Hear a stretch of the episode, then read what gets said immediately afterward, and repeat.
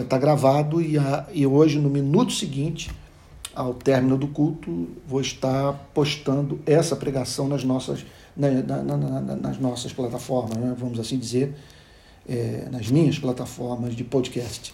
Bom, vamos lá? Romanos capítulo 8, verso 28. Que o Espírito Santo nos ajude. Nós estamos diante de, de verdades que, se forem compreendidas por nós, vão mudar a nossa vida, Amém. sem a mínima dúvida. Sabemos.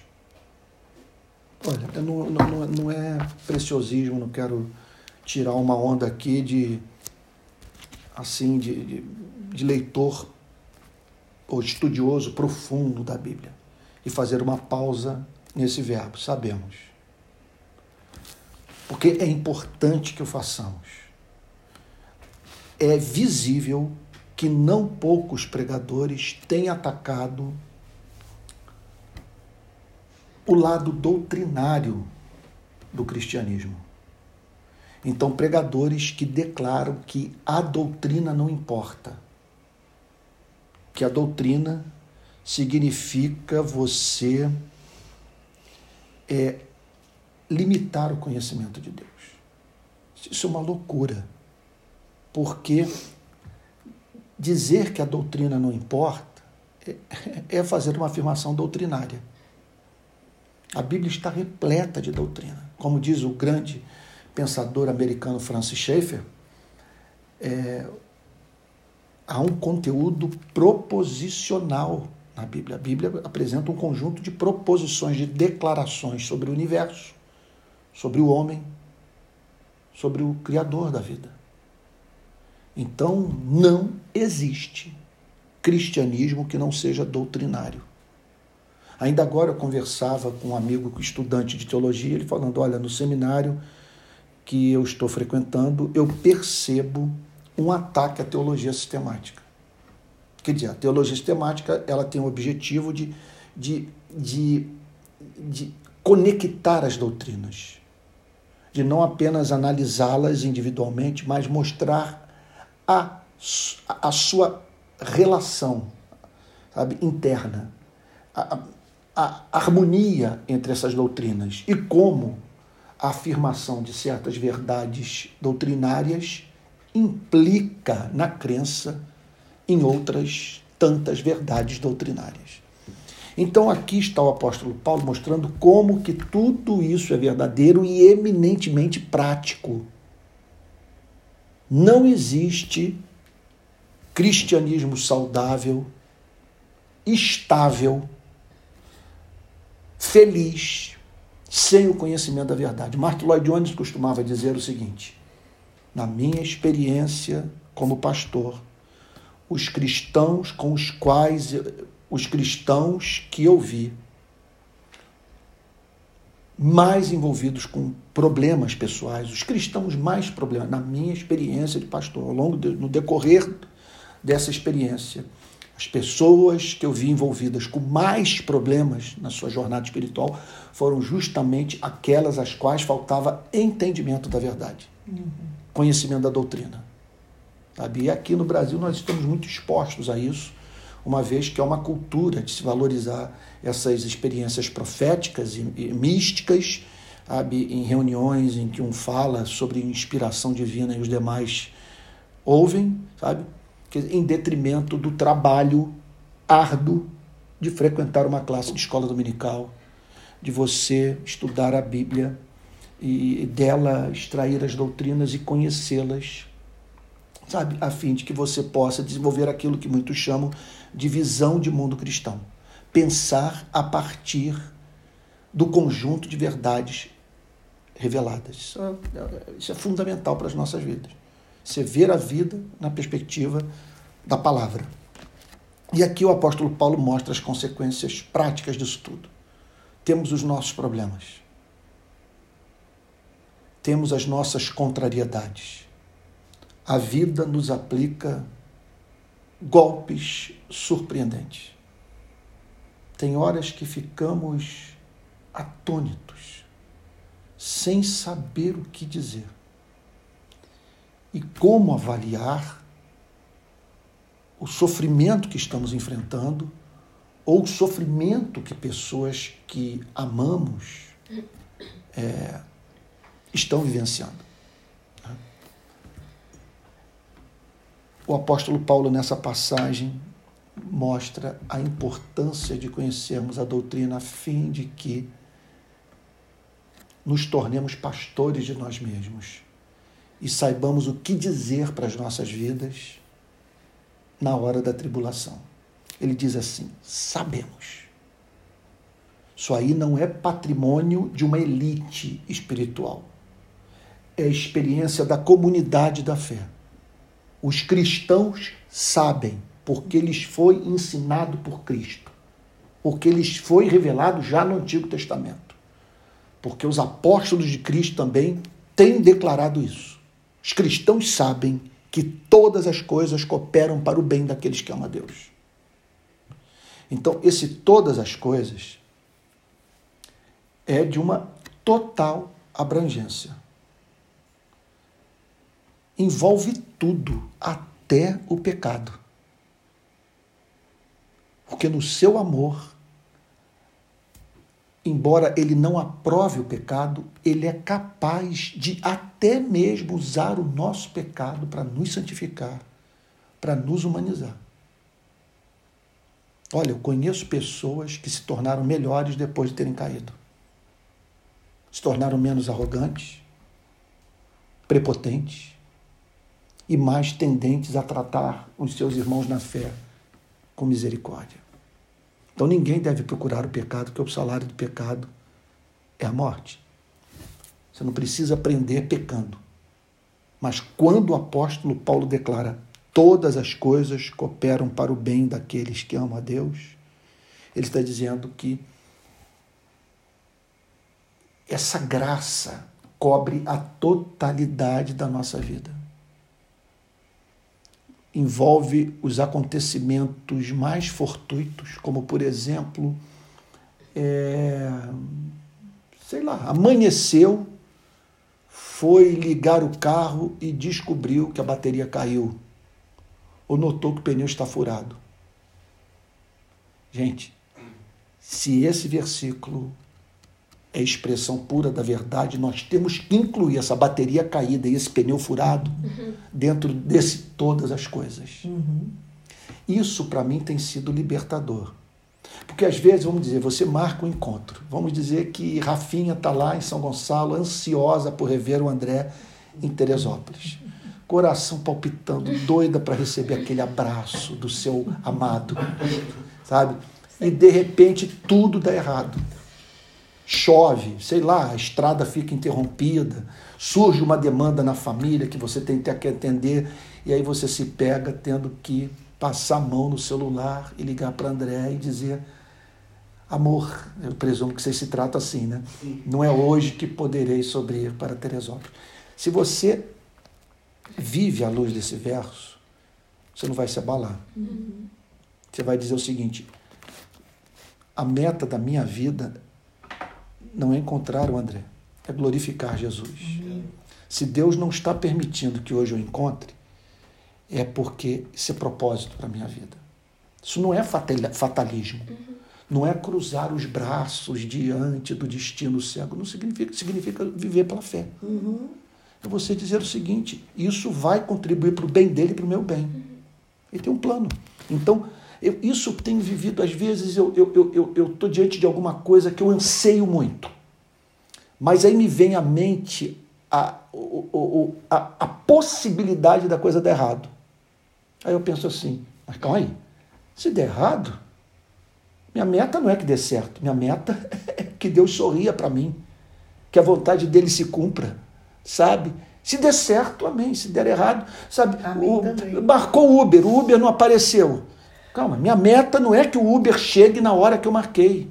A minha meta é estar em comunhão com Cristo. Sabe? Eu, eu, eu, eu tenho para mim que a aplicação dessa verdade no todo da nossa vida é uma das experiências mais bem-aventuradas da nossa existência. Então, sabemos isso foi ensinado na classe de escola dominical. Na revistinha que nós lemos, naquele livro que estudamos e tal. Foi ensinado à luz da palavra de Jesus Cristo que todas as coisas cooperam. Tá? Todas as coisas são usadas por Deus em harmonia. Elas cooperam, elas se retroalimentam. Uma ajuda a outra. É, é, é, todas as coisas, na verdade é o seguinte, elas funcionam como a mão invisível de Deus moldando o nosso caráter. Todas as coisas cooperam. Agora, cooperam para o quê? Para o bem. Eu não vou me alongar aqui, que sobre isso eu falei no domingo passado. Cooperam para o bem. O que é o bem? Não é que elas cooperam para que você não tenha contrariedade na vida. Ele não está dizendo isso. Todas as coisas cooperam para que todos os seus desejos sejam satisfeitos. Não está dizendo isso. Todas as coisas cooperam para, é, para o seu enriquecimento, para que você se torne uma pessoa abastada. Está dizendo isso. Que está dizendo que todas as coisas cooperam para o supremo bem. Então você tem nessa vida é, objetivos finais que são desejáveis por si sós e tem metas que são subordinadas, que são conducentes a esses objetivos maiores. OK? Então, faz parte do grande objetivo da vida e a ele tudo que se refere à nossa existência manter uma relação de subserviência esse bem, que consiste nas seguintes coisas, à luz de tudo que vimos: a glorificação final. Tudo coopera para que um dia vocês olhem para mim e digam o seguinte: o Antônio, o Antônio é especial demais, porque está tudo caminhando para a chegada do dia que vocês vão olhar para mim, vocês vão ter que me amar. Hoje, se vocês passarem um mês comigo, vocês verão muito na minha vida que não é amável. Como diz o Caetano Veloso, de perto ninguém é normal. Então, vocês vão ver que tem muita loucura na minha vida. Né? Eu não consigo conviver comigo mesmo. E acho minha mulher uma santa. Eu não gostaria de estar casado comigo. Né?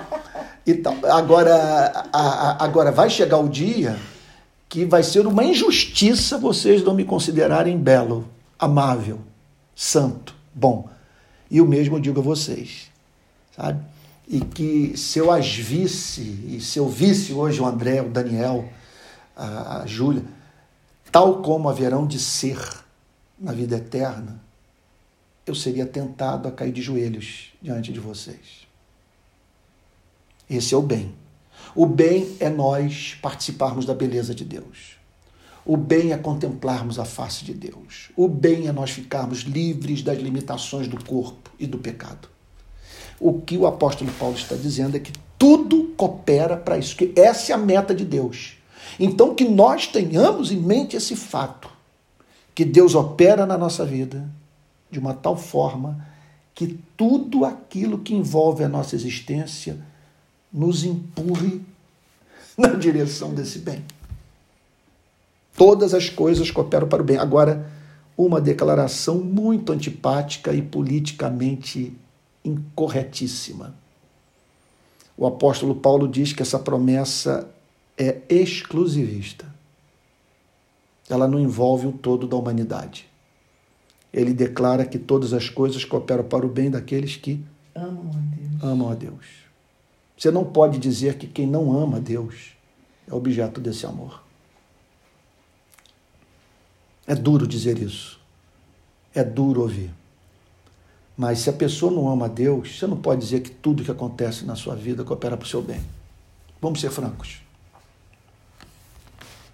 Do ponto de vista das bênçãos recebidas, se essa pessoa não ama a Deus, o que eu vou falar vai ser muito duro agora. Cada bênção recebida vai contar contra ela naquele grande dia. Porque a quem muito foi dado, muito será cobrado. E outro ponto, que a gente observa regularmente na vida de quem não tem comunhão com Deus. o sofrimento não torna essas pessoas melhores. Faz com que elas fiquem mais amarguradas ainda. Então, todas as coisas cooperam para o bem. Veja só, não é para o bem daqueles que frequentam a igreja. Não é para o bem daqueles que têm seus nomes arrolados nos róis de membros das igrejas evangélicas do Brasil. Todas as coisas cooperam para o bem. Veja só, não é daqueles que creem em Deus. Os demônios creem em Deus. Saul acreditava em Deus.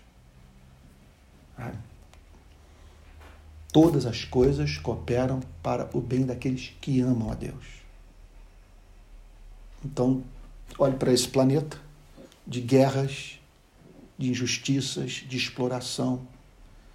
E o que a Bíblia diz que Deus olha para esse planeta e divisa, identifica pessoas que o amam. Isso, meu Deus do céu, isso é muito comovente.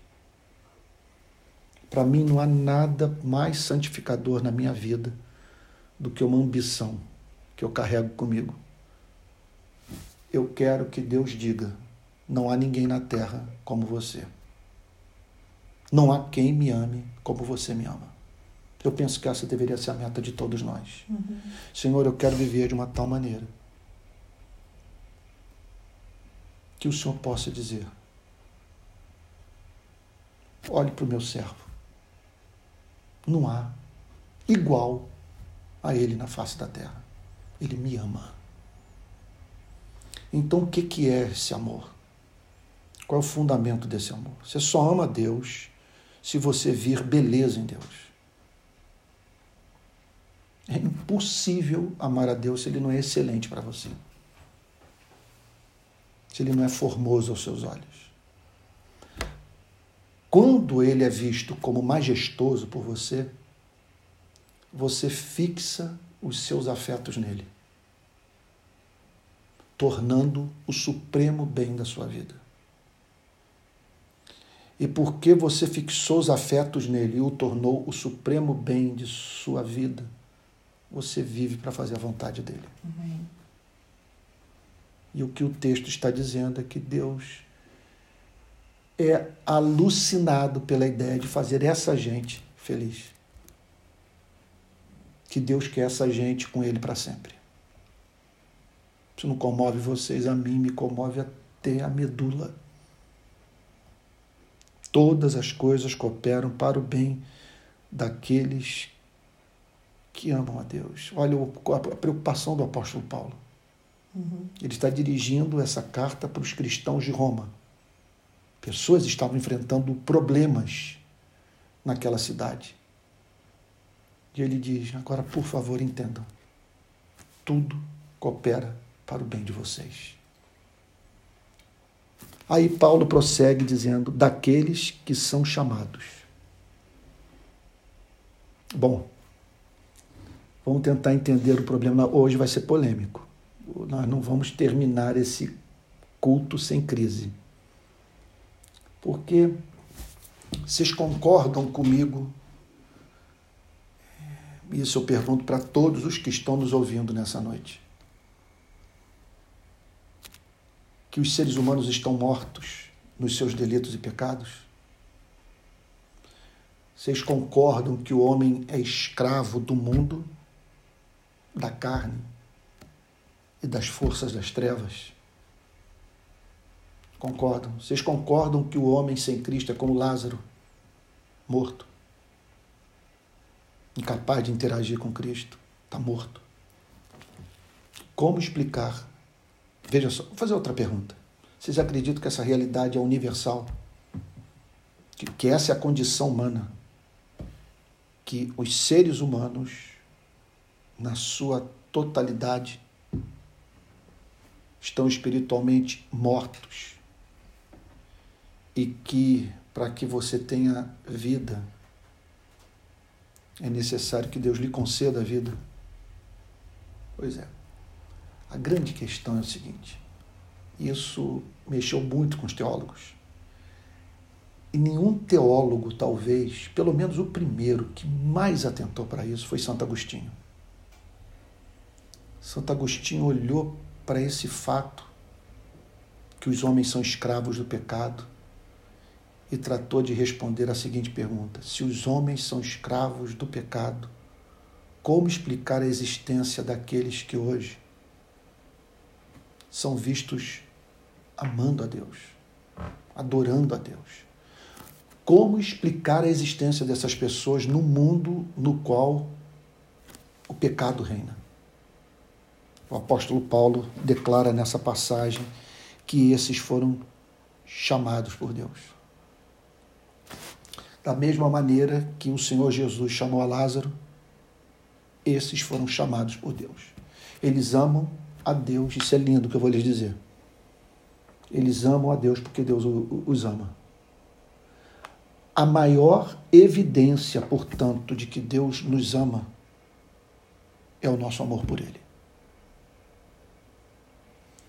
E o apóstolo Paulo, aqui, ele se preocupa em responder a seguinte questão: por que, que essas pessoas amam a Deus? O que as levou a amar a Deus?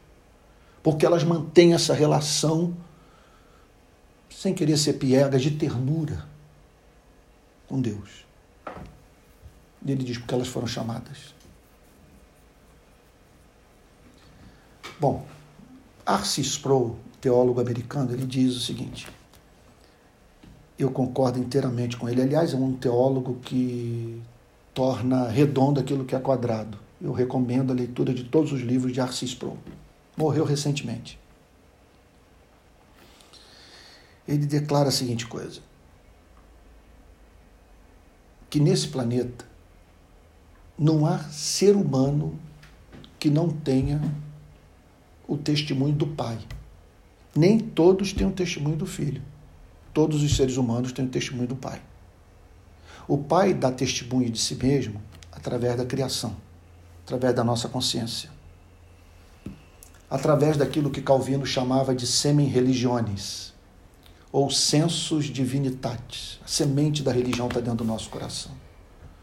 Sabe? O senso da divindade. Para onde nós olhamos, vemos a revelação de Deus.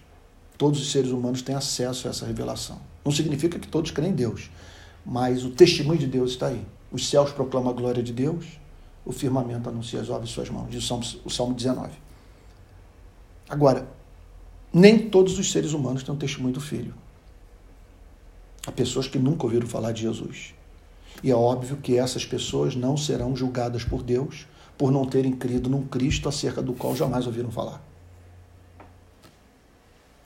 Agora, o impressionante é que dentre essas que ouviram a mensagem sobre o filho, há um número incontável de homens e mulheres que ouviram, mas não escutaram, não se converteram. Por isso a declaração: muitos são chamados, mas poucos os escolhidos. Então, esse chamado aqui é um chamado diferente. E nós vamos entender por que ele é diferente analisando o próximo versículo. Esse não é um chamado geral. Esse é um chamado análogo ao chamado que foi feito para Lázaro. É alguma coisa dirigida pessoalmente àquele que se encontra em trevas e que faz, portanto, com que ele ouça a voz de Deus. E percebe que a partir de um ponto da sua vida, Deus passou a lidar com ele, passou a falar com ele, passou a se dirigir a ele. O apóstolo Paulo está dizendo o seguinte: se as pessoas estão amando a Deus, porque Deus a chamou para amá-las, para amá-lo, para amá-lo. Deus a chamou para que elas o amassem. Uhum daqueles que são chamados segundo o seu propósito. propósito. Então é claro que você tem na, na Bíblia, você observa duas espécies de vontade de Deus. A sua vontade moral. Você tem, na verdade, há várias espécies de bondade. Você tem a vontade moral, a vontade beneplácitum, que é aquilo que Deus tem prazer em fazer, e a vontade decretatória Existe. Isso não é papo de teólogo maluco aí, de, sabe, de gente que só quer pensar, que só pensa dentro daquela caixinha da teologia. Não, não. Isso está na Bíblia inteira. A vontade moral, que é aquilo que Deus pede das suas criaturas. Isso é evidente. A vontade beneplacitum, que é aquela que representa o desejo de Deus, que Deus tem prazer em fazer e em que as pessoas façam. Ok? E você tem a vontade decretatória, que é aquilo que Deus decretou que vai fazer e que vai fazer. Agindo eu, quem impedirá? No céu está o nosso Deus e tudo faz como lhe agrada. A porta que eu fecho, ninguém abre. Uhum. A porta que eu abro, ninguém fecha. Está um testemunho inteiro da Bíblia. Uhum. Ele levanta Nabucodonosor, levanta Ciro, depois derruba.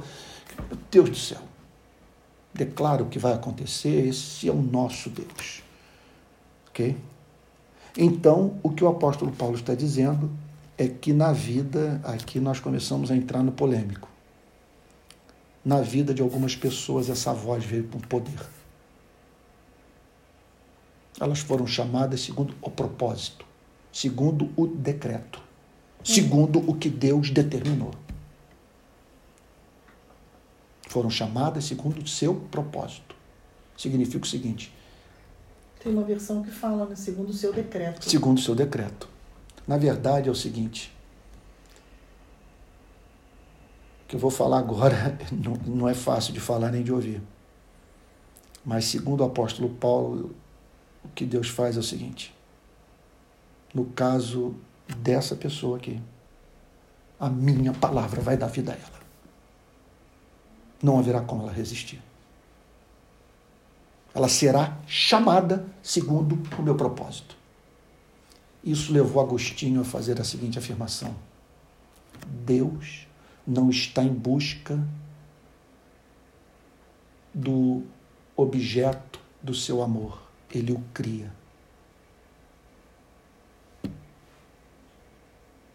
Quando Deus quer adoradores, ele forma adoradores soberanamente.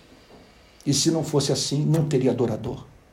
Porque ninguém consegue se livrar dos grilhões do pecado por si mesmo. Só a graça invencível de Deus. Aí, o apóstolo Paulo, sabendo que tudo isso aí geraria perguntas e mais perguntas, ele se antecipa a elas e declara no verso 29. Pois, esse pois é a pura revelação do modo cristão de viver pois.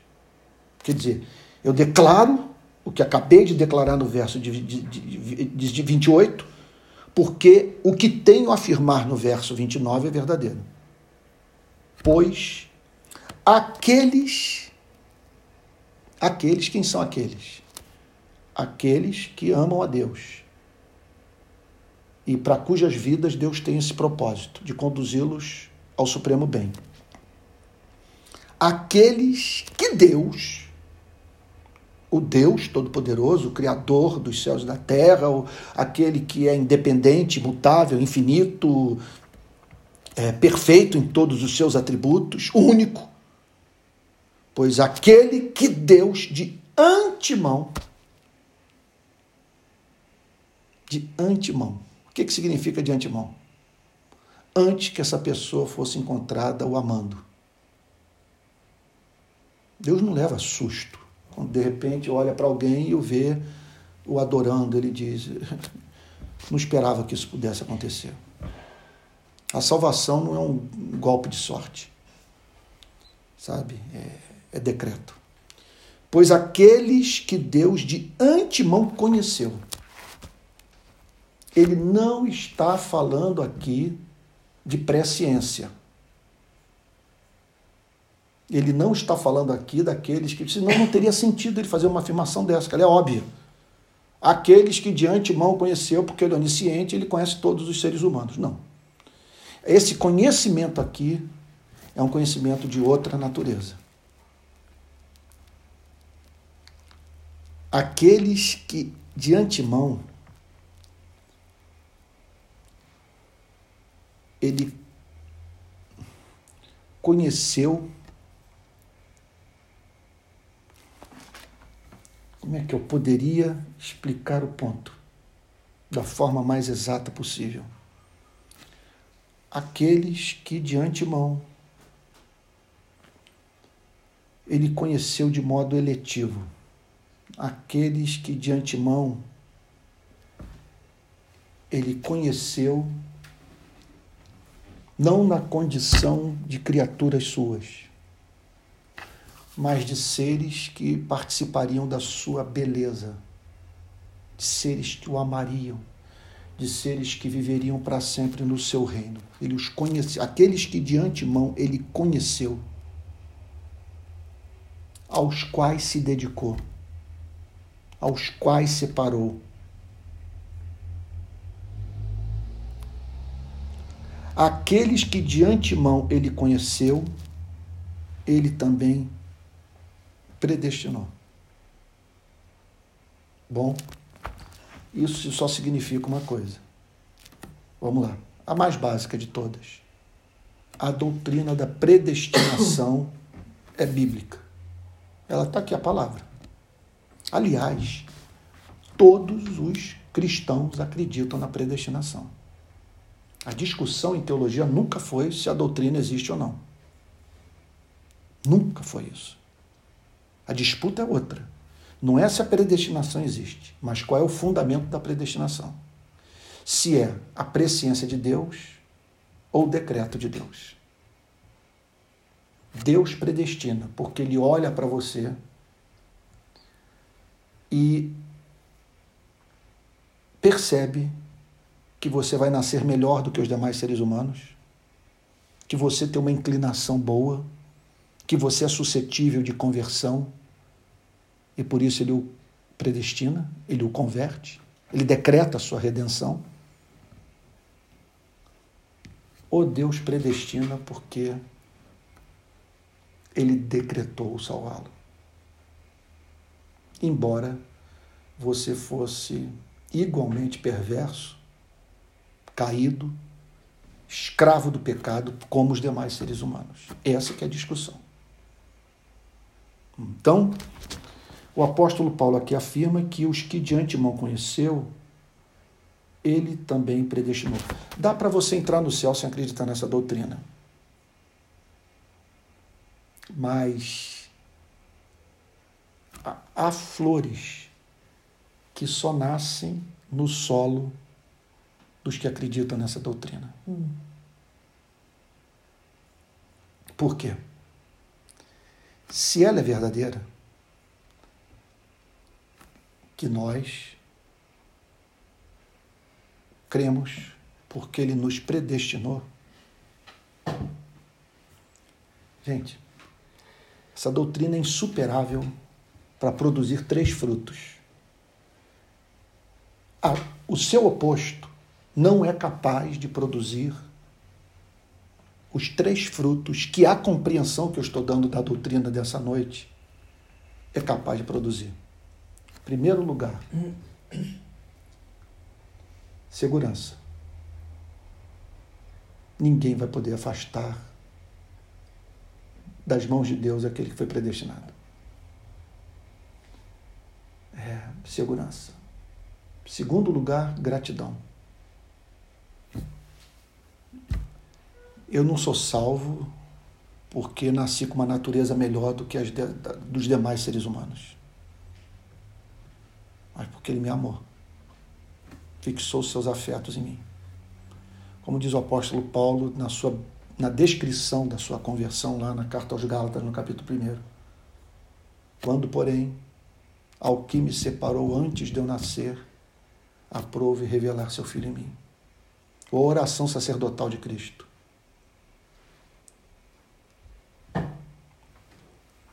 Eu oro não pelos do mundo, mas pelos que me deste. Por aqueles que só deu a mim. Então, próprio Senhor Jesus declara no Evangelho de João, no capítulo 6, que ninguém vem a mim se o Pai que enviou não o trouxer. E a vontade do Pai é essa: que nenhum eu perca de todos os que me deu. Olhe para o mundo antigo. Por que Deus não escolheu a Grécia, a Mesopotâmia, a China? Porque escolheu Israel.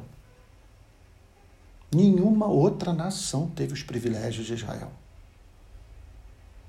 Qual a explicação para isso? Israel era melhor do que os demais povos? Pelo contrário. É um povo que. A história de Israel é uma história de derrota constante. O povo se afasta de Deus, Deus envia o juízo, o povo se reconcilia. Aí depois vem um período de de prosperidade, de paz, aí o povo se desencaminha, aí depois uma outra invasão, um exílio, um sofrimento de uma, sabe, qualquer, e aí o povo se arrepende e volta. E isso também na vida de cada indivíduo. É uma coisa impressionante isso. E era um povo pequeno. Não era a maior nação, não era o povo mais glorioso. Sabe? Israel só existe. Aliás, eu diria que Israel só é conhecido por causa da Bíblia sabe? Essa memória desse povo, é quer dizer, é em razão desse conjunto extraordinário de verdades teológicas. E em conexão a isso, por causa do cristianismo. Então, foi o amor de Deus por Israel. Olhe para Jacó e Esaú. Escolheu Jacó, não escolheu Esaú. Vamos explicar isso? Eu não sei, ninguém consegue explicar mas é o que está nas Sagradas Escrituras. Então o apóstolo Paulo está dizendo aqui o seguinte: aqueles que de antemão conheceu, ele também os predestinou. Essa doutrina, além de gerar segurança, gratidão, ela produz humildade. Não há espaço para é, a soberba. Você atribuir a si mesmo qualquer etapa dessa redenção. É tudo graça. Se essa doutrina é verdadeira, eu posso dizer que você não é sortudo, você é amado. Uhum. Sua salvação não é acaso, é fruto de uma deliberação, uhum. de um plano. E outro ponto: se essa doutrina é verdadeira, o amor de Deus por você é antigo. ele antecede a criação desse planeta. E que antes de você existir, você já existia no coração de Deus. Ele o conheceu. É o que o apóstolo Paulo diz. Ele o conheceu. Ele olhou para você e disse: Não vou permitir que ele se perca. Eu vou mobilizar os anjos é, e mediante o meu poder,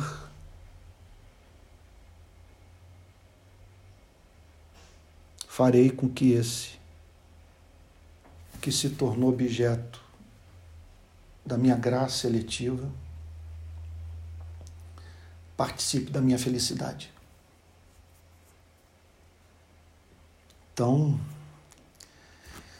o apóstolo Paulo aqui está tentando entender a vida dessa gente. Como explicar o amor dessas pessoas por Deus? Como entender esse bem para o qual elas estão caminhando? Uhum. Porque Deus atua na totalidade da vida dessas pessoas para que tudo as mova na direção dessa, desse estado de bem-aventurança final. E o apóstolo Paulo encontra resposta nessa doutrina. Essas pessoas foram predestinadas. Deus decretou a salvação delas. Então ele declara: Pois aqueles que Deus de antemão conheceu, ele também predestinou para serem conformes à imagem do seu filho. Meu Pai Santo para serem. Aqui está a resposta para a pergunta: que bem é esse? Uhum. é nós nos tornarmos a imagem do Filho de Deus. Então vamos entender o que isso significa. Significa obtenção de uma bênção extraordinária. Deixa eu talvez ajudar a entender um ponto, o ponto a partir de uma experiência que eu tive. Duas, uma antiga e outra recente. Né? Antiga foi o dia que eu acabei de pregar na igreja presbiteriana Betânia, em Caraí. Essa igreja foi plantada pelo reverendo Antônio Elias, o seu filho Theo e eu. Nós plantamos essa igreja no início dos anos 90. E um dia eu acabei de pregar e o reverendo virou-se para mim. O reverendo Antônio Elias é um ícone, é, um, é uma pessoa muito respeitada no nosso meio. É como o Mauro Israel, né, para a Igreja Batista. E eu desci do púlpito, o reverendo virou-se para mim e disse que o meu progresso era visível que eu estava melhorando como pregador, eu não acreditei. Porque eu amava a pregação dele.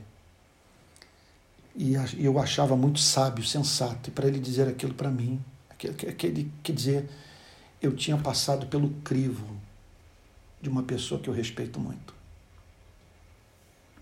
E eu voltei para casa, aquela história, não conseguia pisar no chão. Foi, foi um negócio, falei, meu Deus, a sua graça está operando em mim. Eu saí agora, final de semana, com a minha mulher, aí minha mulher falou alguma coisa assim, né? Que eu era bonito, alguma coisa assim, não me lembro bem. Aí eu falei, não, estou cheio de cabelo branco. Ela falou, não, você não é mais um gato, mas você é um gatão. Apesar dos seus cabelos brancos, né? Seus cabelos brancos, você é bonito e tal, com seus cabelos brancos. Eu achei aquilo legal pra caramba. Né? E tal. Então minha mulher ainda me acha interessante. É... Gente, você imagina se ouvir isso de Deus?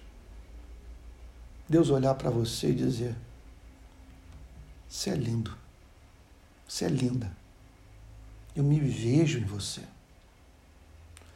Você tem o meu DNA, você é da minha família. É isso o que o apóstolo Paulo está dizendo, que nós fomos predestinados para ser pequenos cristos. E Deus um dia poder dizer para nós o que disse para Jesus no Rio Jordão: Tu és o meu filho amado, em ti eu me comprazo.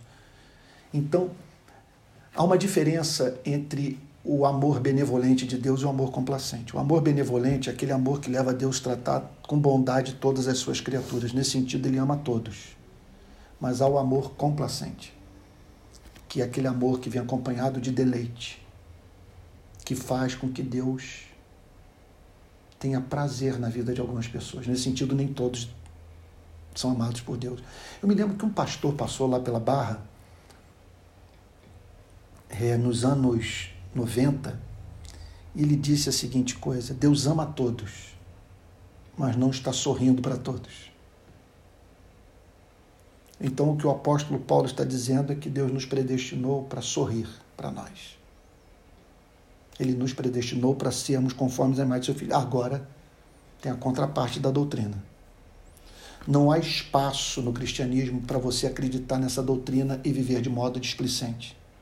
Porque a maior evidência de que você foi predestinado é a santidade de vida. Uhum.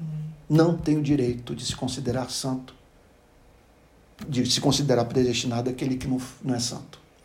Isso levou o maior pregador batista de todos os tempos, o grande Charles Spurgeon. Charles Adam Spurgeon foi pregador no centro de Londres no final do século XIX. Tem uma pregação dele que ele diz o seguinte: Ó oh, amados, jamais se considerem eleitos enquanto não forem santos. Então, o apóstolo Paulo está dizendo: nós fomos predestinados para sermos conformes, conformes à imagem de seu filho, a fim de que ele seja o primogênito entre muitos irmãos. Que significa, portanto, que Deus tem um filho primogênito, o único eternamente gerado. Filho primogênito. É o nosso irmão mais velho. Sabe?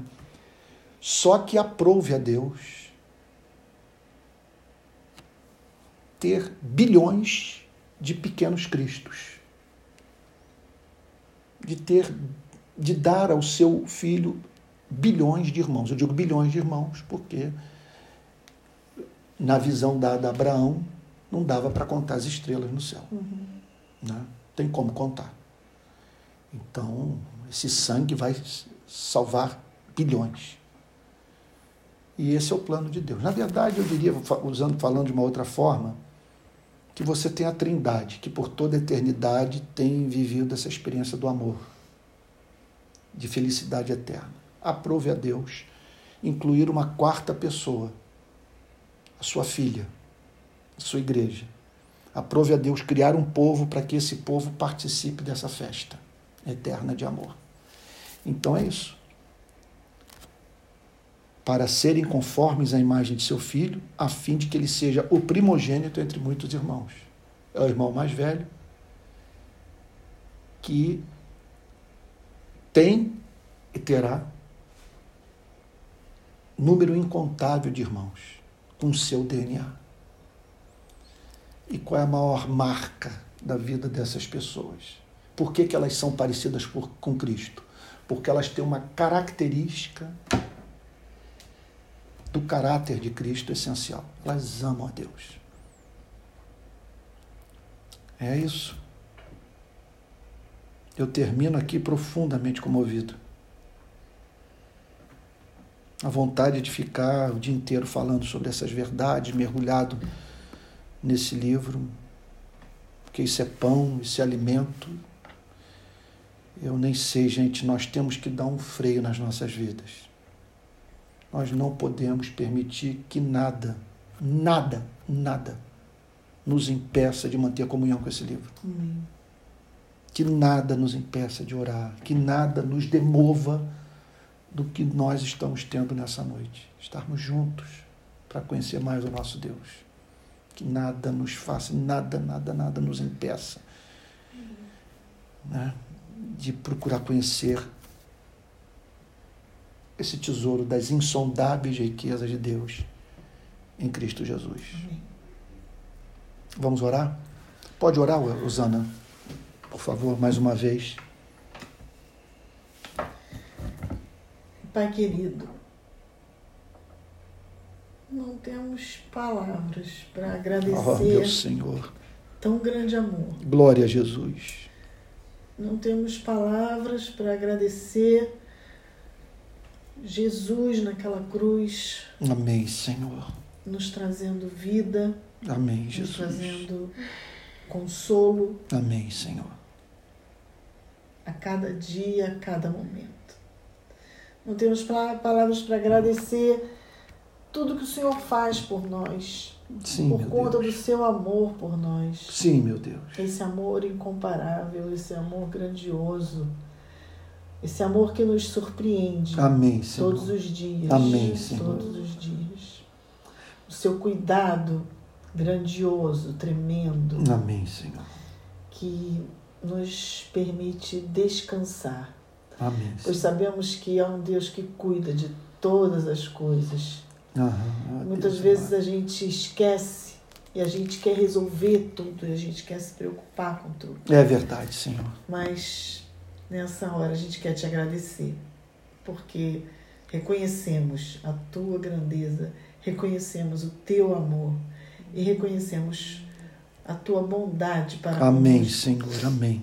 Todos os dias. Amém, Jesus. A cada minuto do dia.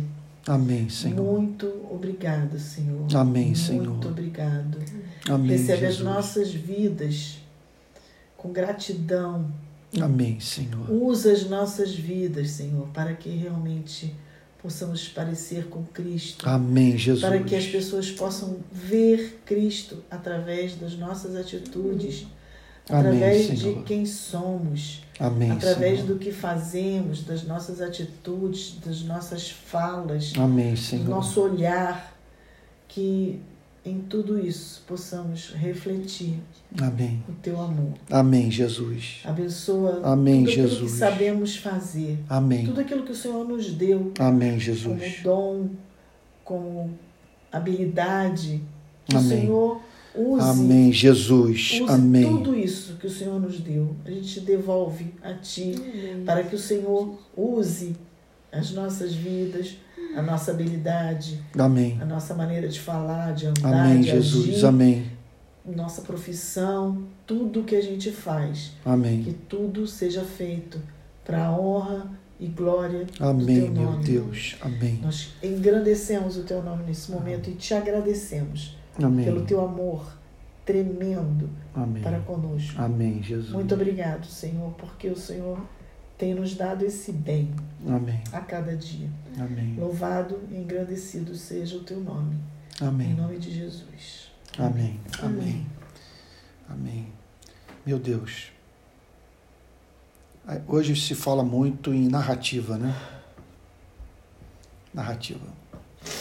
Então eu fico pensando, né? André, Daniel, Júlia, Rafa, Osana e os irmãos que estão nos acompanhando nas mais diferentes regiões do Brasil.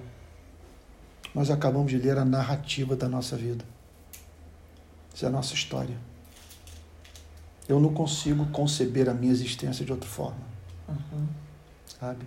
E no meu caso especial, assim, é, tudo isso é muito comovente, porque minha mãe diz com muita clareza que eu não fui planejado. Ela ficou grávida assim de surpresa, né? Antes de casar com meu pai. Então, essa passagem, ela simplesmente diz que, para mim, que embora naqueles dias eu não estivesse nos planos do meu, dos meus pais, eu estava nos planos de Deus. Isso serve para a vida de todos nós. Louvado seja o nome do Senhor. Estamos encerrando o nosso culto de adoração a Deus. E eu quero me dirigir àqueles que estão reunidos no Brasil inteiro. Hoje eu vi uma, algo muito, muito legal, muito especial. Uma jornalista falou assim para mim, Antônio, mas está muito legal participar. A Thaís, lá do Rio. É, um beijão para você, Thaís, querida, nossa jornalista do Rio de Paz. Ela disse assim, Antônio, está muito legal participar, porque é o aconchego, é o retorno à igreja primitiva, às igrejas nos lares, aquelas poucas pessoas ali reunidas. E é isso. Quando nós falamos em pequenas igrejas, nós estamos querendo dizer o seguinte, que apesar de pequenas, são igreja. Quando falamos em pequenas igrejas, nós estamos falando o seguinte, nós queremos crescer, mas de modo que haja comunhão, de modo que isso aqui, cada igreja local não vire uma coisa gigantesca, que sabe, na qual as pessoas não têm identidade. Nós queremos esse aconchego, queremos isso, né? Então, amor. Daqui a pouco aqui em Teresópolis nós vamos terminar o culto. A gente vai sentar à mesa, nós vamos falar sobre a vida, os nossos sonhos, vamos contar piada, vamos trazer à memória aspectos do texto, vamos tirar dúvidas. Isso é muito legal, tá bom? Até estimulo você fazer isso. Faz um ranguinho aí, todo domingo, deixa alguma coisa preparada. E após o, o culto, participa aí dessa Santa Ceia, né? Diferente, tá bom? Aliás, era para nós termos Santa Ceia hoje. O que, que aconteceu? Eu tive uma semana muito pesada. Você deve, eu presumo que você tenha acompanhado o noticiário. Foi uma semana muito intensa para mim. E, e aí eu não consegui preparar todos para esse momento. Então vamos fazer o seguinte: domingo que vem vamos ter a nossa ceia, tá bom? Separe pão, suco de uva ou vinho, para a gente participar da nossa primeira ceia do Senhor, ok? Olha, eu, eu hoje é, tive contato com o programador visual da nossa rede, o Anderson, que inclusive lá de São Gonçalo e agora está no Rio, né? Era da primeira igreja Batista São Gonçalo e agora está participando de um projeto de plantação de igreja no Recreio dos Bandeirantes. Ele está fazendo toda a nossa programação visual. Foi até lá, bateu umas fotos minhas, a fim de que as minhas mensagens e tal, não sei o que que ele está pensando, parece que vai ter foto minha nas mensagens e tal, está fazendo tudo. Nós vamos ter logomarca, tudo isso. Isso é muito legal. Tá? Nós também estamos já separando um pastor que vai estar acompanhando o trabalho. A minha ideia é que ele visite os estados, as cidades, a fim de nós conhecermos os irmãos e organizarmos essas pequenas igrejas. Né? E também oferecermos treinamento para aqueles que querem estar à frente. Para quem questiona o que, o que está em curso, eu vou dizer com muita franqueza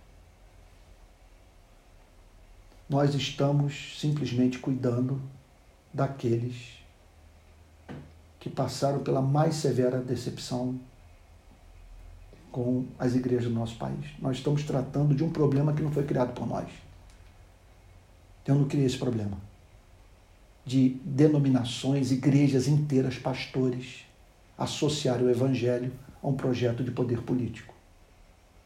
Então, é um mar de gente querendo congregar, mas dizendo que não tem encontrado lugar para congregar de modo que o seu pensamento seja respeitado e uma visão política não seja imposta. Então é isso, nós estamos cuidando dessas pessoas. E eu em absoluta paz com a minha consciência. Ok? Nós estamos trabalhando, estamos caminhando para que tudo isso aí ganhe consistência. E essa rede seja uma rede de pequenas igrejas, com presbíteros, com diáconos, agora sem prédios, sabe? Sem gastar uma fortuna com edificações, uma coisa orgânica e que os recursos arrecadados sejam usados para investir em pessoas. Aliás, quero tocar também nesse assunto. Nós estamos precisando de um pastor que me ajude. Eu não dou conta da coisa. Eu quero ficar como teólogo, mas eu não tenho como visitar, viajar. Não, não, não. eu estou com muitas atividades correndo paralelo também ao trabalho da, da igreja. A gente deve se envolver nos próximos meses com uma produção longa para uma rede de streaming para falar sobre os 15 anos da nossa atividade no campo da segurança pública e da defesa dos direitos humanos.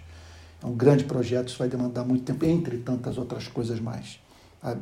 Então, estou precisando de pastor. Nós também assumimos o compromisso de bancar um, um assistente social dentro das favelas do Rio de Janeiro. Nós queremos contratar vários para o projeto de adoção de famílias.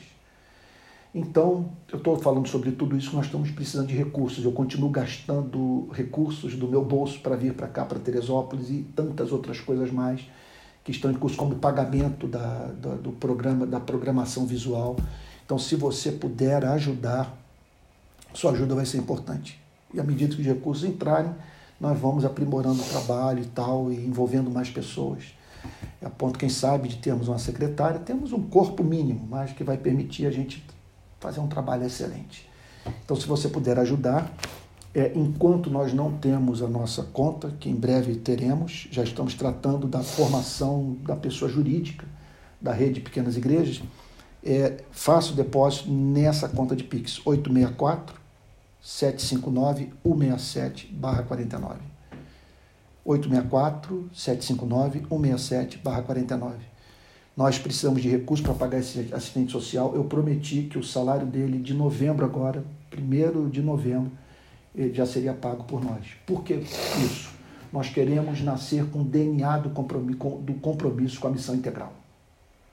Não um compromisso com a missão integral cooptada ideologicamente, politicamente, mas uma visão, uma visão de missão integral que tenha como objetivo levar o evangelho todo para todo homem, para o homem todo nós queremos cumprir o grande mandamento e a grande comissão: pregar o evangelho e amar o próximo. Tá bom?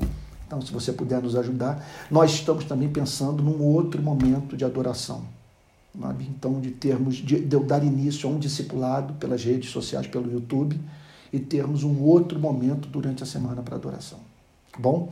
Não canso de agradecer aqui ao André, ao Daniel, pela transmissão família que está nos recebendo aqui. É uma coisa muito especial. Estão trabalhando por, por amor, tá bom? Então, graças a Deus por isso. Que Deus os recompense pelo que eles têm feito. E que Deus o abençoe muito. Que você possa dizer aí que hoje Deus o abençoa.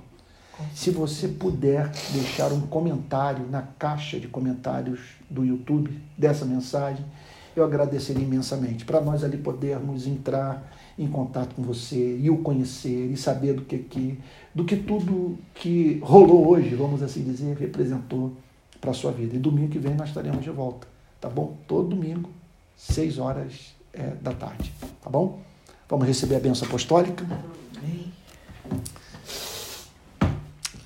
E que a graça do nosso Senhor e Salvador Jesus Cristo, o amor de Deus o Pai, Todo-Poderoso, e a comunhão do Espírito Santo sejam com cada um de vocês, Amém. desde agora e para todos sempre. Amém. Amém. Gente, uma boa noite. Deus abençoe.